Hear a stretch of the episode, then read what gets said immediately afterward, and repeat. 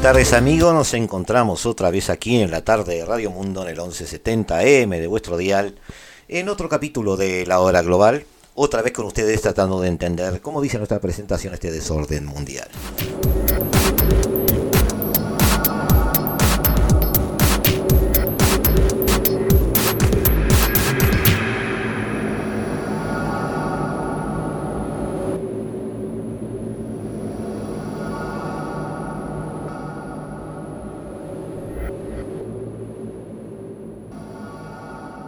En esta tarde de martes 17 de agosto, iniciamos con ustedes el análisis de dos aspectos peculiares de la realidad internacional.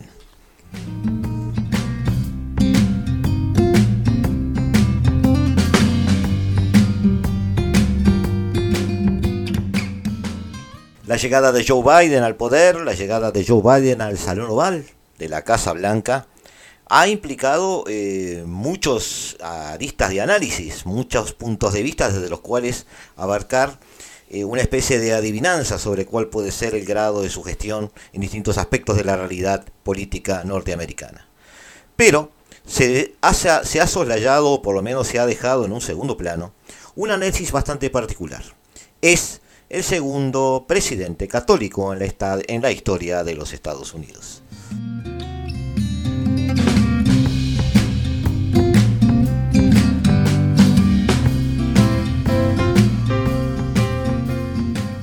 Este entorno que nos da, nos da la cadena NBC a través de Telemundo, su eh, informativo en español para Latinoamérica, nos, nos da una introducción sobre este aspecto en particular.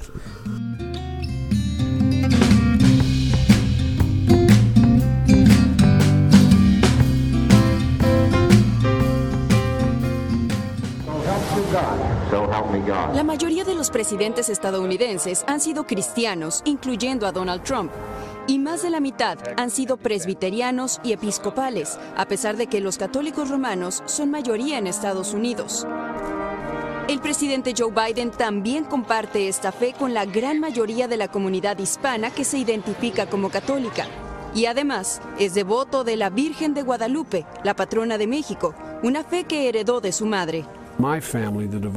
En mi familia, la devoción por la Virgen es significativa. La fe católica siempre ha estado presente en la vida de Joe Biden. Él dice que le ayuda a encontrar consuelo e inspiración en los momentos más difíciles y habla de la religión más que ningún otro líder demócrata. En su primer discurso como presidente electo, no fue la excepción. La Biblia nos dice que para todo hay un tiempo tiempo para construir, tiempo para sembrar y para cosechar, y hay un momento de sanar. Este es el momento de la sanación en Estados Unidos.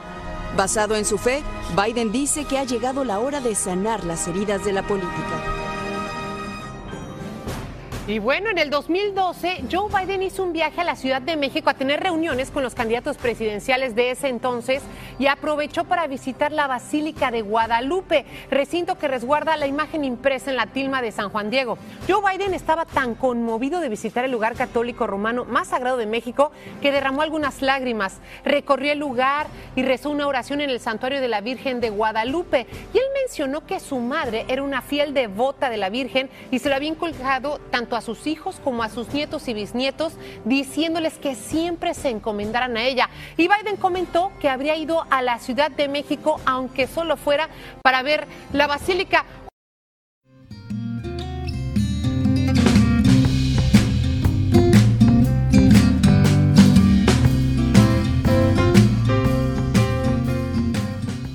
En su búsqueda del secreto de la democracia estadounidense en la década de 1830, el aristócrata francés Alexis de Tocqueville reflexionó sobre el importante papel que desempeñaba la religión en la vida americana. Por haber escapado de la autoridad del Papa, sostenía, los cristianos americanos estaban libres de toda autoridad religiosa. La cristiandad en el Nuevo Mundo, concluía Tocqueville, solo se podía describir como democrática y republicana. La mayoría de los cristianos que conoció Alexis de Tocqueville eran protestantes. La República estadounidense fue fundada por protestantes y las, élites americanas fueron durante muchísimo tiempo mayormente protestantes. John Fitzgerald Kennedy fue el único presidente católico que tuvo que afirmar públicamente y tuvo que afirmar públicamente durante su campaña electoral su lealtad principal hacia Estados Unidos y no a Roma. ¿Qué sucede hoy con el espectro político norteamericano? Ha cambiado. Cinco de los ocho jueces de la Suprema Corte son católicos y pronto serán seis. El único protestante de la Corte, Neil Gorsuch, eh, fue criado como católico y los otros dos son judíos. Nancy Pelosi, conocida de ustedes, portavoz de la Cámara de Representantes, demócrata, es católica, al igual que el fiscal general de Estados Unidos, William Barr. Tocqueville, que era católico, no creía que el catolicismo fuera adverso a la democracia, especialmente en Estados Unidos. Por el contrario, decía que los católicos son más igualitarios que los protestantes, que valoran más la libertad individual que la igualdad social. Sin embargo, no todo es blanco y negro. Católicos como protestantes han mostrado estar divididos a lo largo de su historia. Dentro del catolicismo como del protestantismo se han visto brotes de tinte de izquierda, de tinte de derecha, una inclinación fascista en algunos casos y en otros casos una inclinación francamente neosocialista. A Biden, que es un hombre piadoso, sin tendencias radicales, le llegaron a negar la excomunión hace dos años porque apoyaba el derecho de las mujeres al aborto. Eh, la derecha católica, debemos decir, ya no es claramente católica. Su política es prácticamente idéntica a las restantes miembros de la coalición cristiana de derecha que apoyó en su momento a Donald Trump. En parte esto es cierto, los católicos de derecha se han unido a los protestantes evangélicos y han visto en su momento a Donald Trump como el profano salvador que derribará el, derecho al aborto y las diversas barreras entre la Iglesia y el Estado. Pero afirmar que dejaron de ser evidentemente católicos es bastante cuestionable. Siguen siéndolo. El vicepresidente estadounidense en su momento, vicepresidente de Trump, Mike Pence, renacido evangelista, nacido evangelista y criado como católico, declaró este, ser cristiano, conservador y republicano en ese orden. La candidata de Trump en su momento como jueza de la Suprema Corte, Amy Coney Barrett, es miembro del People's Praise, un grupo de católicos carismáticos que se unieron a la fe católica con prácticas pentecostales, como el don de lenguas y la comunión directa con Dios. El problema, aparentemente, no es el catolicismo en sí para marcar estas divisiones. El problema parecería ser debido a las acciones y reacciones en las relaciones políticas, eh, que quienes están en los puestos de mayor autoridad o quienes estaban en los puestos de mayor autoridad durante el gobierno de Trump, entre ellos el propio Trump, han iniciado esfuerzos o tienen una actitud proactiva para eliminar las barreras entre la Iglesia y el Estado. Los opositores protestantes de Thomas Jefferson en su momento, uno de los padres, fundadores, recordemos que lo tiraron de infiel o anticristiano por limitar la fe religiosa a la esfera privada. Cuando John Kennedy, como recién dijimos, se presentó a la presidencia en 1960, tuvo que aclarar que si ganaba no dejaría que el Papa, Juan XXIII, le dictara desde el Vaticano cómo gobernar. El anticatolicismo siempre estuvo presente en Estados Unidos desde antes incluso de que se fundara el país. Hasta no hace mucho, los libros de historia de los niños estadounidenses empezaban con el relato de cómo los primeros colonos llegaron desde Inglaterra a las costas de Massachusetts para poder practicar su religión en libertad.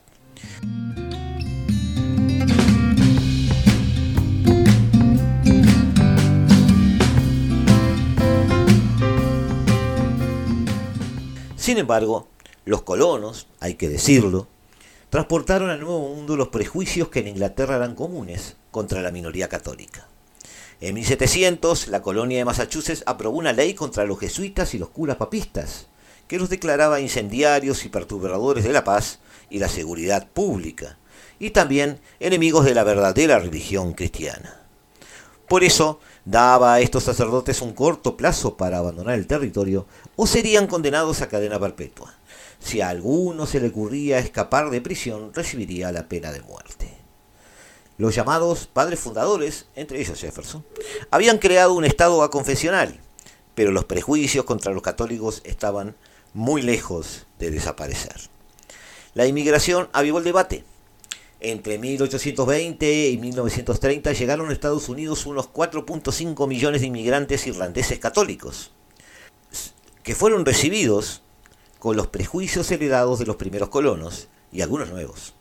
Era habitual acusarlos de querer derribar el gobierno por orden de Papa o de Roma, y sobre ellos se difundían toda una suerte de fake news de las épocas, muy exageradas, a veces con consecuencias dramáticas.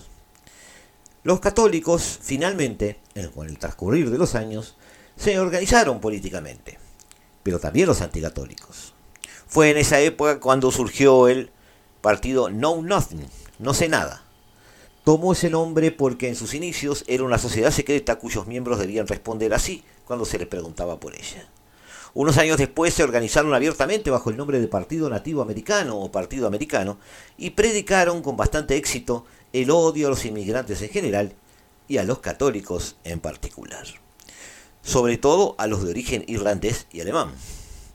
En la década de 1850, el partido xenófobo llegó a tener más de un centenar de representantes en el Congreso, que no es poca cosa, donde defendía que se prohibieran a los católicos desempeñar cargos públicos y abogaba por las deportaciones masivas de inmigrantes. Entre 1880 y 1914, por otro lado, más de 4 millones de italianos se trasladaron a Estados Unidos. Sufrieron los prejuicios que ya existían sobre su religión, además de una mayor dificultad para aprender el idioma. Pero además se vieron arrastrados lateralmente al gran debate de la época, la prohibición de la venta de consumo y consumo de alcohol, la denominada ley seca. Los movimientos a favor de la ley seca tenían mayor fortaleza en las zonas rurales de Estados Unidos, anticatólicos. Y los líderes del movimiento se quejaban de que las ciudades no alcanzaban los votos necesarios para llevar adelante la ley en su momento debido a esos extranjeros que no se lavan. Así se referían a ellos. En 1960, muchos de los líderes demócratas más importantes ya eran católicos jefes políticos de grandes ciudades donde los descendientes de los inmigrantes irlandeses o italianos ya eran mayoría. Sin embargo, temían un bloqueo político. John F. Kennedy fue un candidato que logró disipar las dudas, venciendo las primarias demócratas de West Virginia, donde el 95% de la población era protestante. Después de pronunciar su famoso discurso sobre el catolicismo, vamos a decir que un tercio de la población de Estados Unidos tiene vedada para siempre la Casa Blanca preguntaba desde una tribuna. Eso le valió, estado tras estado, y luego de un debate televisivo muy mediático con su rival, Richard Nixon, llegar a la Casa Blanca. El tiempo ha pasado. La llegada de Biden, un católico devoto, pero no un fanático religioso, es lo más importante que le ha pasado al mundo católico desde la elección de Bergoglio como papa. Según analistas, el triángulo de las relaciones entre la Casa Blanca, el Vaticano y la Iglesia Católica de Estados Unidos es esencial para entender el actual marco político y religioso global. En épocas de Donald Trump, ya sobre el final de su mandato, allí en el 2020, presidió el National Prayer Breakfast, la jornada anual de oración que congrega en Washington a líderes religiosos y políticos en un acto ecuménico. La derecha evangelista allí parecía estar en su apogeo con uno de sus más firmes aliados en la Casa Blanca y una sólida mayoría de jueces conservadores, 6 de 9, en el Tribunal Supremo de los Estados Unidos. Los adeptos de dicha iglesia suponen, según diversas estimaciones,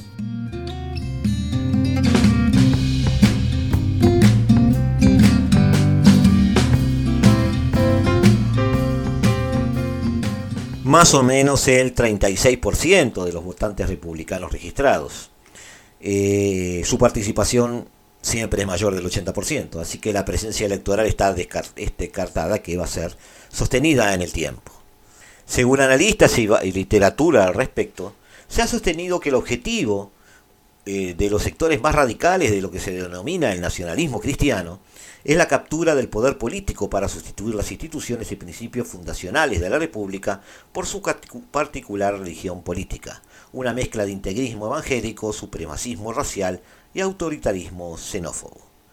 La ceremonia de inauguración de Joe Biden, el segundo presidente católico de Estados Unidos desde John Kennedy, volvamos a recordarlo, supuso un jarro de agua fría para dicha corriente, aunque tuvo también un tono religioso, tratándose de un político que siempre se ha mostrado orgulloso de su fe y su herencia irlandesa, y que nunca se desprende de un rosario que perteneció a su hijo Bob en una religiosidad distintivamente católica.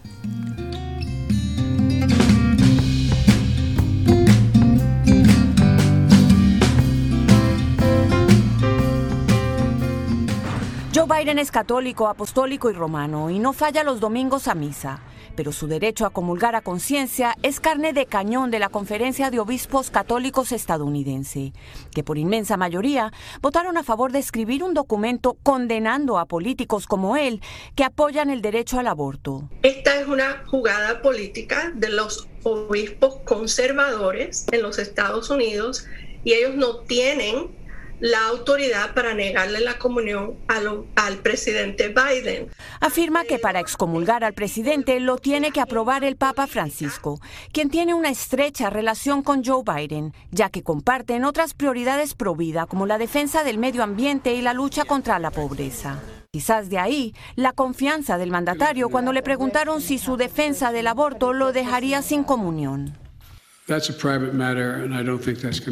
Es importante destacar que el documento que aún no ha sido redactado no incluirá ni nombres ni apellidos, pero desde ya está revelando profundas divisiones en la iglesia que van desde la cúpula hasta los feligreses. Algunos aseguran que la rebelión es en realidad contra el sumo pontífice. Esta facción tiene eh, una cierta hostilidad eh, bastante marcada contra el Papa Francisco porque es que el Papa Francisco se está llevando la iglesia en un camino muy liberal. Pero en la calle el debate es intenso. Que no comulgaran porque Dios no nos enseña eso. El aborto es un asesinato, estamos cometiendo un asesino y matando antes que esos niños nazcan. ¿Debería comulgar o no? Sí. Y cada quien con su conciencia, pues, y el que el único que tiene que tomar la decisión es Dios. El controversial documento se espera para noviembre.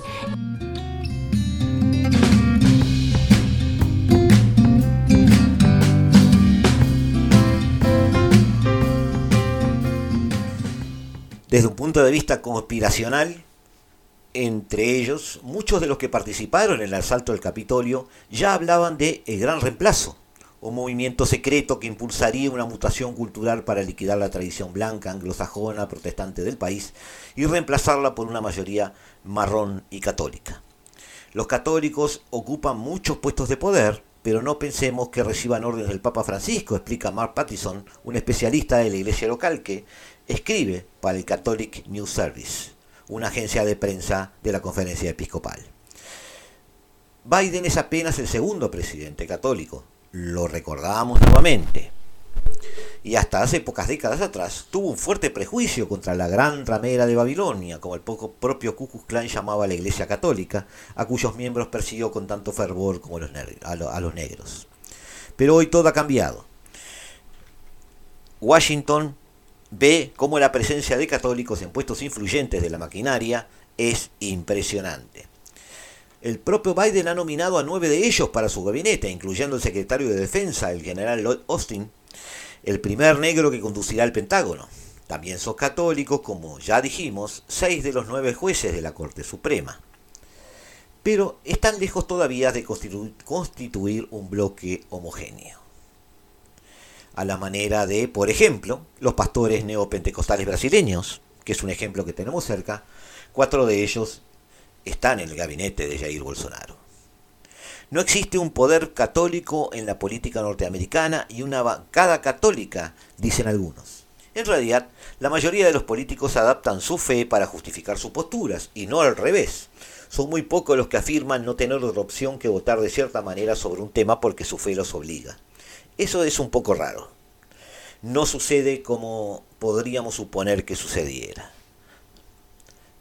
Existen algunas organizaciones católicas con un poder relativo, existe la presencia de la conferencia episcopal, pero no una oleada masiva de grupos de interés en busca del poder. Y allí otras vez las diferencias. Las encuestas de laicos revelan un mar de diferencias entre católicos anglosajones y las nuevas generaciones de origen latinoamericano, por ejemplo una gran mayoría de los católicos blancos votaron por Trump. Biden se impuso entre los católicos por un margen muy pequeño gracias al voto de hispanos y negros. En la Iglesia Católica de los Estados Unidos hay una gran batalla entre sectores progresistas cercanos a los demócratas y alineados con los cambios que ha impulsado este, Francisco desde la Santa Sede, y los conservadores más cercanos al Papa Juan Pablo II y a los republicanos, por ejemplo. La resistencia más firme a las políticas de Donald Trump, por ejemplo, provino, entre otros, de los jesuitas, sobre todo referente a su política anti-inmigración. Una profesora de la Universidad de Iowa, Amy Eric Smith, que investiga la relación entre política y religión en Brasil y en América Latina, coincide en destacar que esas diferencias que se dan en el clero también se dan entre los políticos y también se dan en Estados Unidos. Son católicos, por ejemplo, notorios exponentes de la derecha republicana, como el senador Marco Rubio, o una de las líderes del socialismo demócrata, Alexandria Ocasio Cortés a pesar de de que todos estos políticos son católicos, hay una diversidad enorme en el significado político de su fe católica que va desde la extrema derecha hasta la izquierda. Si le preguntas tanto a Joe Biden como a Marco Rubio, creo que los dos van a decir que su fe católica es importante para su pensamiento político. Pero ambos son radicalmente opuestos en cuanto a la instrumentación de políticas en el terreno. A lo largo de los últimos cuatro años, anteriores a Biden, los desacuerdos entre la Santa Sede y la Casa Blanca fueron constantes. En la audiencia que mantuvieron a solas en el 2017, Francisco le regaló a Trump una copia de su encíclica Laudato, centrada en el cuidado del medio ambiente, poco antes de que el presidente retirara a Estados Unidos del Acuerdo de París. Un año después, en la tradicional ceremonia de Jueves Santos, Bergoglio lavó los pies de solicitantes de asilo musulmanes, mientras Trump firmaba un decreto para impedirles entrar al país.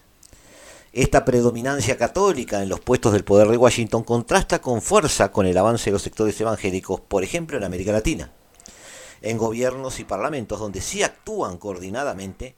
Resumiendo amigos, hasta bien entrado el siglo XX, la mayoría protestante anglosajona consideraba el catolicismo como algo profundamente ajeno a sus valores políticos, una especie de quinta columna papista que ponía a sus fieles bajo permanente sospecha.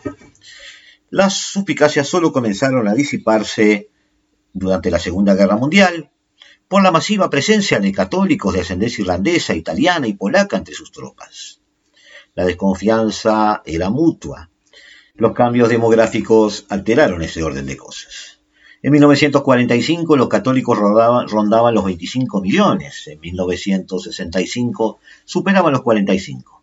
Hoy la católica es de lejos la iglesia con mayor número de fieles. En la campaña de 1960, Kennedy fue, objeto de una feroz campaña anticatólica que no vivió con tal profundidad Joe Biden. El entonces arzobispo de Nueva York, recordemos, Francis Spellman, apoyó a Richard Nixon, un cuáquero. Desde entonces, el avance católico ha sido imparable. Por tercera legislatura consecutiva, exalumnos de colegios y universidades jesuitas suman el 10% de los congresistas, 13 senadores y 42 miembros de la Cámara de Representantes.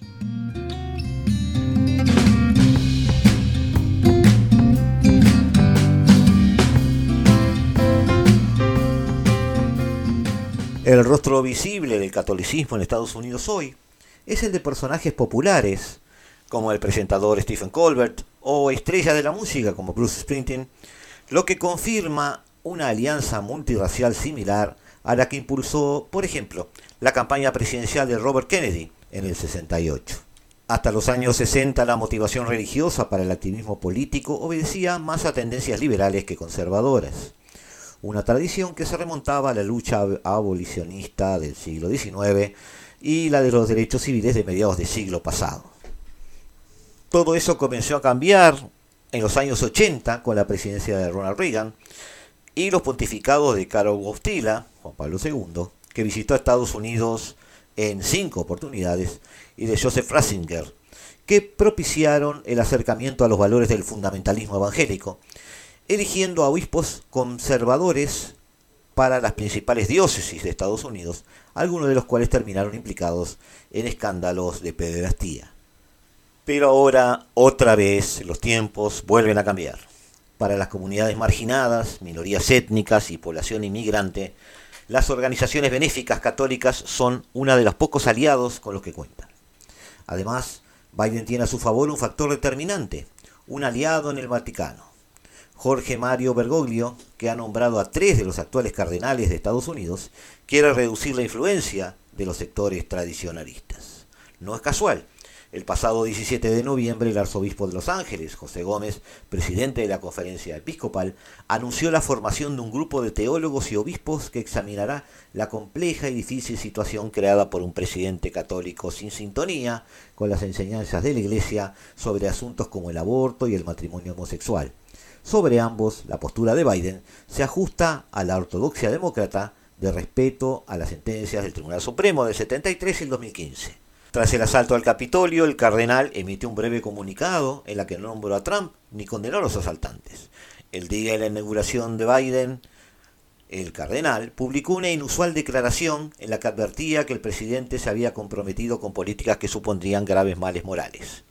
Pero este enfrentamiento no trascendió a Roma. Roma parece estar convencida de que la elección de Joe Biden es la noticia del mundo católico más importante desde la propia elección del Papa argentino, porque el triángulo de relaciones entre la Casa Blanca, el Vaticano y la Iglesia Católica, como dijimos al principio de esta ponencia, eh, es una dimensión esencial para entender el actual marco político y religioso de la globalidad del, planeta. Su red de 220 universidades católicas, única en el mundo, y el medio millar de hospitales asociados hasta a, la Catholic Health Association, que proviene de servicios médicos a 95 millones de personas, dan a la Iglesia un papel de primera línea en lo que va a suceder en este mandato presidencial. Al presidente y al Papa les une el optimismo y una común pasión por el diálogo, según han dicho algunos voceros del Vaticano. Biden es el cuarto católico en presentarse a unas elecciones presidenciales después de Alex Smith en el 28, John Kerry en el 2004, por lo que el Vaticano tiene un especial interés en su éxito. Los obispos conservadores no ganaron nada con Trump y han visto más bien dañada su autoridad moral por su agnosticismo constitucional. Biden, en definitiva, es un católico devoto, no un fanático religioso. De todas formas, nadie puede impedir que desde Roma se piense, quizás con cierto sentido, que tienen un hombre en el Salón Oval.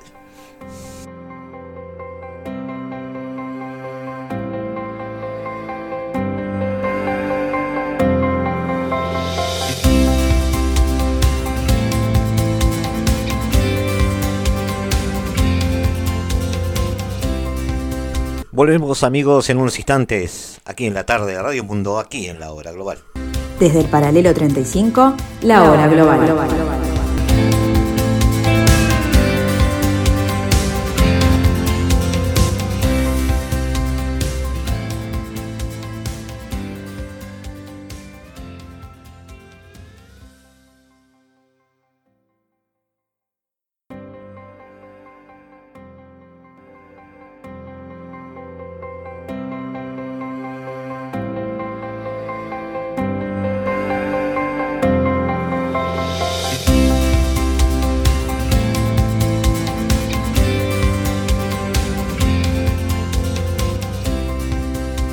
El FBI ha acordado a principios de agosto la mayor inyección de recursos en su historia, con 650 mil millones de dólares destinados a apuntalar la recuperación económica global y ayudar a las naciones que deben enfrentar gigantescos niveles de deuda.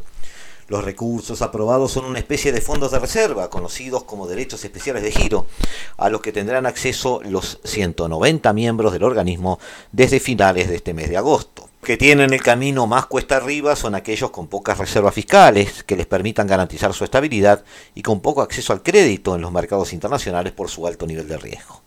Países como Argentina, Ecuador o El Salvador están en la lista de las economías regionales que podrían obtener más ventajas con el anuncio hecho esta semana por el Fondo Monetario Internacional. Estamos hablando de la semana anterior, no, específicamente esta semana. Eh, cada país recibirá recursos en proporción a la cuota del dinero que aporta la institución, razón que explica por qué hay tanta variación en los montos disponibles para los diferentes países.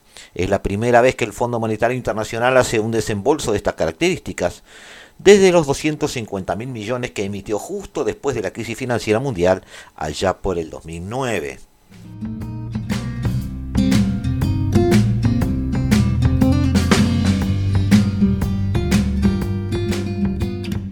Fondo Monetario Internacional sigue reclamando políticas de ajuste e inclusive, como en el día de ayer, amenazando a países como la República Argentina de en una imitación que quiso hacer la titular del Fondo Monetario Internacional con un partido de fútbol, que si Argentina no cumplía determinadas cosas, le iban a sacar tarjeta roja.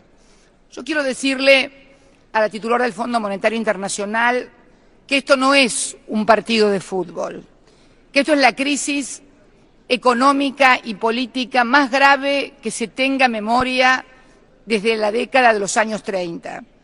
En segundo lugar, debo decirle que mi país no es un cuadro de fútbol. Es una nación soberana que toma soberanamente sus decisiones y que, por lo tanto, no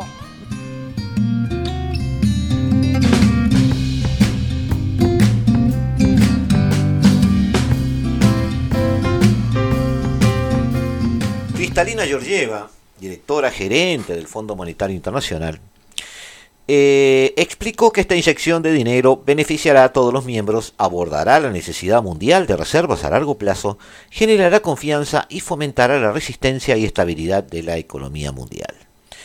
Del monto total, eh, unos 275 mil millones, menos de la mitad, se destinarán a los mercados emergentes y a los países en desarrollo, incluidos los de bajos ingresos, informó el organismo.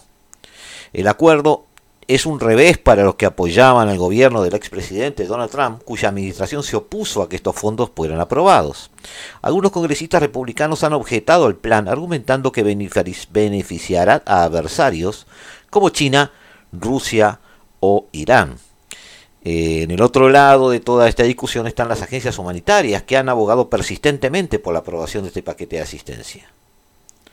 Cerca, de, cerca del 70% de los fondos aprobados quedarán en manos del grupo de las 20 economías más grandes del mundo y solo el 3% llegarán a las naciones más pobres según los cálculos hechos por Bloomberg. Sobre este asunto, el FMI declaró que seguirá tratando de identificar opciones viables para la canalización voluntaria de recursos desde los países más ricos a los más pobres, algo que por ahora no es parte del acuerdo. La inyección de recursos del FMI eh, se hará efectiva a través de los derechos especiales de giro, que son fondos para complementar las reservas de los países. Se trata entonces de recursos que las naciones utilizarían para mejorar su colchón fiscal de dinero, un colchón que permite amortiguar golpes y que da credibilidad a una nación frente al resto del mundo. Estos fondos dan más liquidez y ayudan a sobrevivir a los estragos económicos cuando se endurecen las condiciones financieras en América Latina opera como un seguro adicional financiero que protege, que da más estabilidad cambiaria y crediticia. En el fondo, es un seguro para tu estabilidad económica.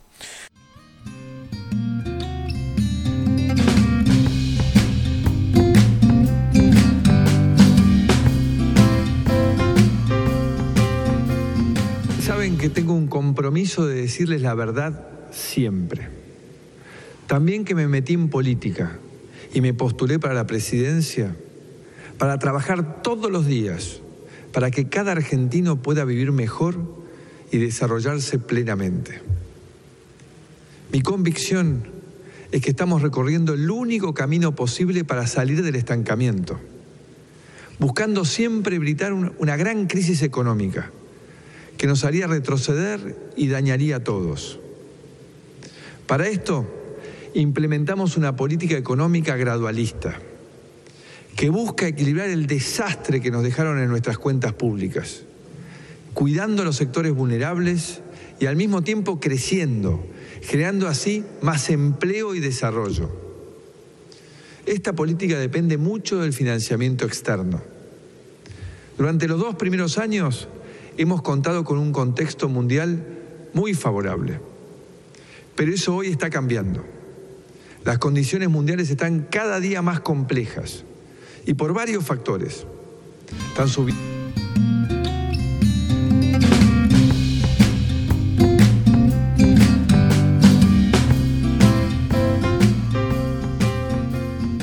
Entre quienes reciben estos derechos especiales de giros Sobresale Brasil con 15 mil millones de dólares, un 4.3% de sus reservas. Eh, sobresale México con 12 mil millones de dólares, más o menos un 6% de sus reservas. Eh, están destinados a América Latina y el Caribe unos 50 mil millones de dólares, lo que implica casi casi un 6% de las reservas que tienen estos países. Eh, los principales beneficiarios regionales de los fondos aprobados por el FMI probablemente serían, según su necesidad, Argentina, Ecuador y El Salvador. Tienen bajas reservas como porcentaje de su PBI y necesidades considerables de financiamiento externo, lo que explica cómo esos fondos pueden eh, significativamente servir para que estos países obtengan más, más crédito.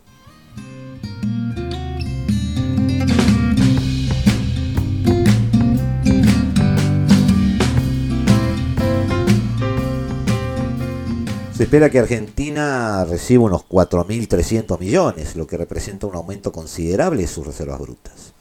Esta inyección de recursos le permitirá cumplir con el pago programado de deuda que tiene pendiente con el mismo Fondo Monetario Internacional.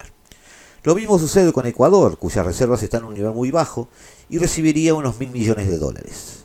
Estos nuevos recursos, en el caso de Ecuador, contribuyen en gran medida a mejorar los indicadores de resiliencia externa, pero en alguna instancia eso debe complementarse con políticas macroeconómicas disciplinadas y un claro impulso de reforma, ya que Ecuador no ha tenido buenos números en el último quinquenio.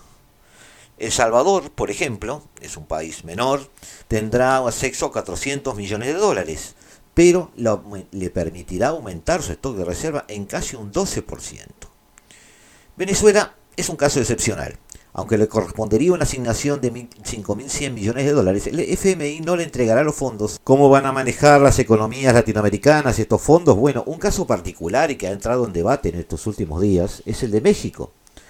El presidente Andrés Manuel López Obrador está considerando utilizar esta transferencia para pagar por adelantado deuda que ya tiene con el propio organismo, dada la discusión en curso sobre quiénes son exactamente las autoridades venezolanas. Eh, en muchos países, incluidos Estados Unidos, que es el mayor accionista del FMI, no reconocen a Nicolás Maduro como el presidente legítimo de Venezuela. Si el desembolso hubiera llegado al gobierno venezolano, sería aproximadamente el 80% de su stock actual de reservas internacionales. Pero eso ha generado un enfrentamiento con Alejandro Díaz de León, el gobernador del Banco Central de, México. La transferencia del Fondo Monetario al Banco Central de las reservas aprobadas recientemente, esos 12 mil millones, no es una donación, dijo Díaz de León. Los comentarios se producen después de que el presidente López Obrador dijera a principios de esta, semana pasada que estaba considerando utilizar la parte de las ganancias inesperadas de México para pagar por adelantado las deudas del país. Son un activo que se computa como reserva internacional. Toda moneda extranjera que el gobierno federal puede obtener del Banco Central no es suya, la tiene que comprar. El Banco Central es autónomo, es independiente. Este dinero que viene no se puede utilizar discrecionalmente indicó el mencionado funcionario.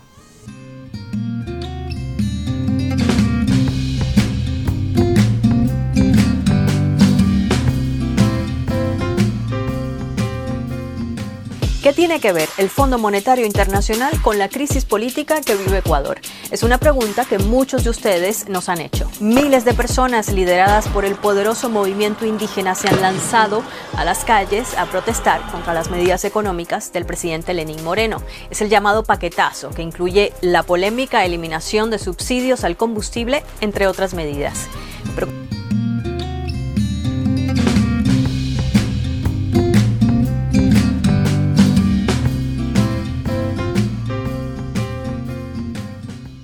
También se da el caso de Gerardo Esquivel, otro subgobernador de Banchico, nombrado por el propio AMLO en su momento para el Banco de México.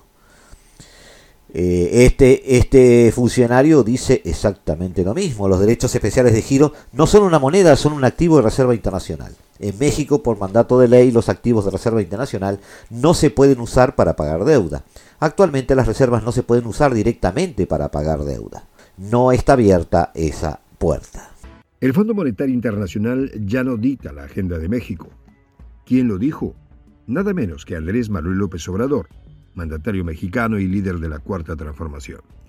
AMLO, con la firmeza que emana, ha respondido al coqueteo del organismo. Esto luego de que el Fondo Monetario Internacional, en el marco de su política para inyectar su economía, y en teoría la del mundo, anunciase la entrega a México una línea crediticia con tasas bajas por un monto de 12 mil millones de dólares. Dinero cuyo posible uso solo tendría el propósito de anticipar el pago de la deuda. Una jugada maestra. Sin embargo, desde entidades como Banxico han puesto una lupa sobre la propuesta del gobierno mexicano, que busca aprovechar el ofrecimiento del fondo para acortar una deuda generada por antiguos gobiernos. AMLO ha hecho tambalear a los ultraconservadores y neoliberales en su país.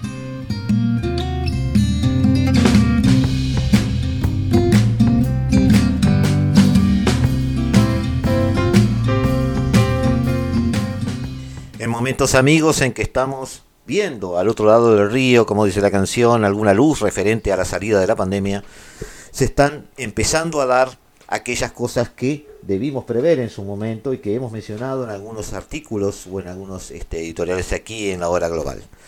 Esta pandemia va a traer consecuencias, va a traer consecuencias políticas para los partidos que estuvieron en el gobierno, cualquiera haya sido su gestión, pero además va a traer un cruce de caminos en la salida económica y financiera de los países. Los tambores de guerra de Cristalina Georgieva en su momento del Fondo Monetario Internacional haciendo referencia a que los países debían gastar, gastar y gastar debido a que debían de esa manera aplicar políticas sociales proactivas y hacer un fuerte aumento de liquidez, chocó en su momento con la opinión de economistas locales y eh, también europeos referente a las, eh, los peligros en cuanto a una liquidez excesiva que generara circuitos de hiperinflación y nueva pobreza al estilo de los años 80 y 90. Eh, finalmente, este apoyo del Fondo Monetario no ha tenido la forma de una liquidez total, simplemente son derechos especiales de giro que simplemente pueden funcionar como garantías para poder mejorar el perfil crediticio de los países, pero no son directamente dinero en los bolsillos. Eh, este va a ser un cruce de caminos bastante importante en el segundo semestre de este año y primer semestre del que viene, pues las políticas económicas y financieras de los países de Latinoamérica tienen que empezar a dejar de lado el visor del televisor con la cantidad de infectados y muertos de cada uno para empezar a ver el rebote de los mercados financieros, de las infraestructuras productivas y, en definitiva, de las economías de los países. Veremos qué sucede.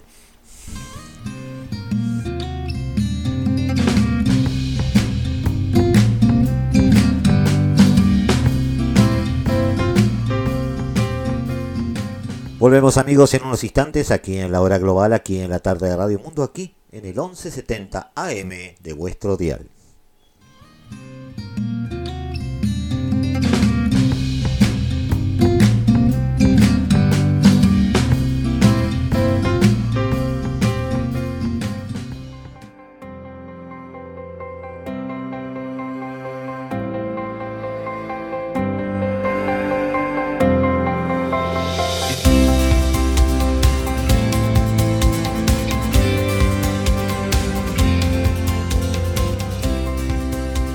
Desde el paralelo 35, la hora global.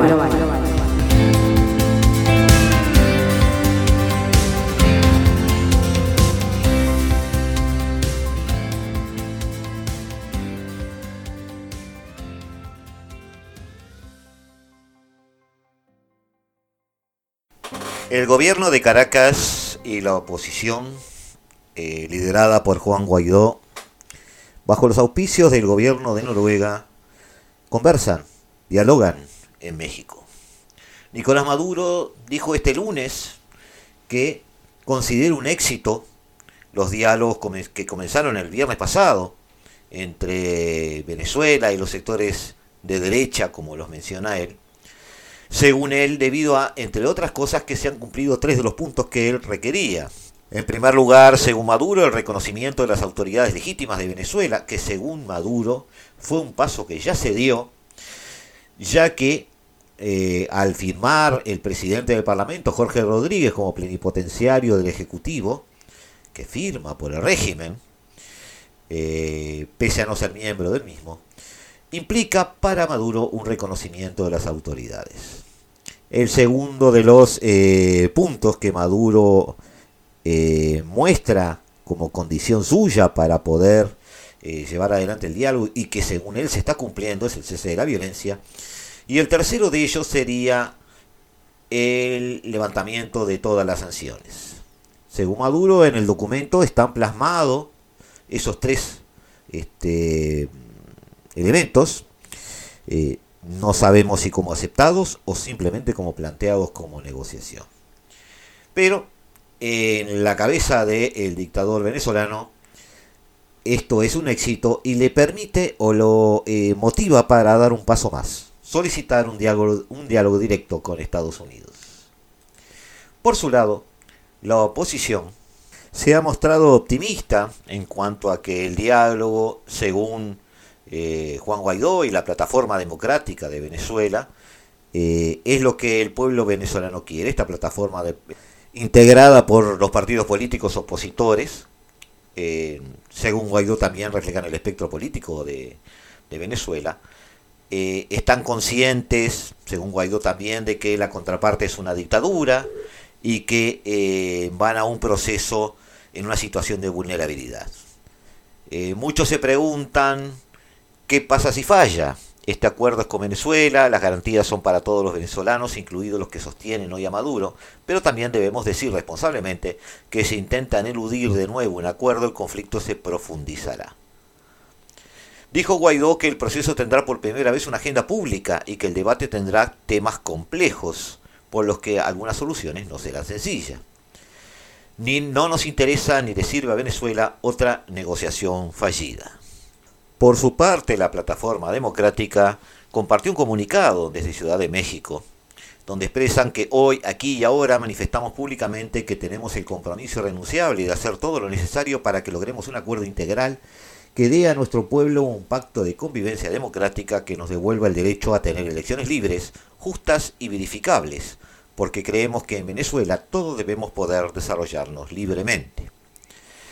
Eh, venezolano, venezolana, sin importar de dónde te encuentres, sin importar con quién te identificas, si eres civil o estás uniformado, te invitamos a participar en este proceso de entendimiento. Finaliza el comunicado diciendo que Venezuela debe ser la tierra donde cada quien vea lo que quiere ver, diga lo que quiera decir y haga lo que quiera hacer, donde cada quien sea dueño de su persona, libre de sus actos y disponga de los frutos de su trabajo. Estaremos atentos amigos a la solución de este, a la resolución de este diálogo, a cuáles son los insumos que podemos tomar del mismo y cuáles pueden llegar a ser las conclusiones con gente en el terreno a quien contactaremos oportunamente.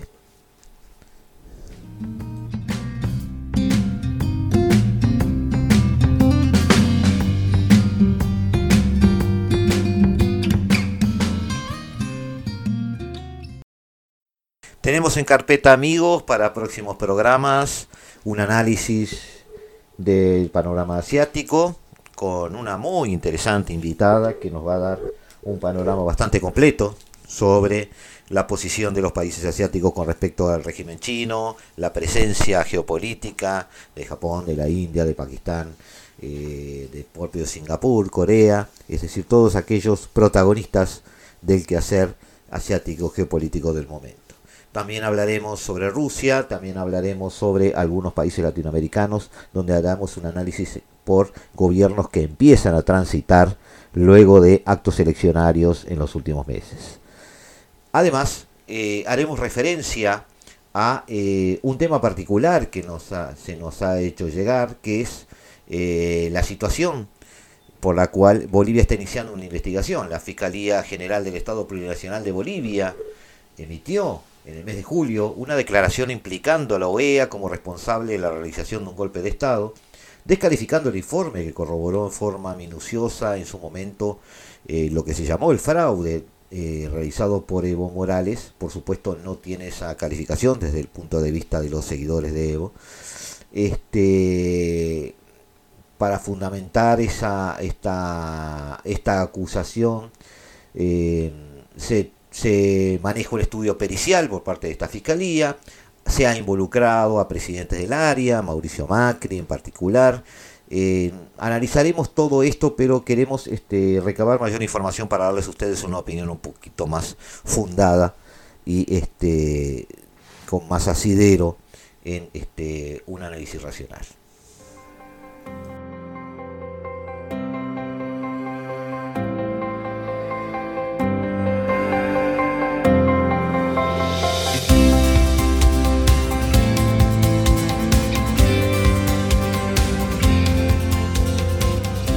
Por aquí amigos los estamos dejando en este jueves 10, perdón, martes, me estoy adelantando la semana. Este martes 17 de agosto los dejamos en las mejores manos, en las manos que pueden analizar y que pueden hacer llegar a ustedes la mejor música del mundo. En aquí se hace, en se hace tarde, aquí en Radio Mundo, aquí de la mano de Eduardo Rivero. Los dejamos. Y nosotros nos volvemos a ver el jueves, nos volvemos a escuchar el jueves, volvemos el jueves a tratar de entender este nuevo desorden mundial. Desde el paralelo 35, la hora global.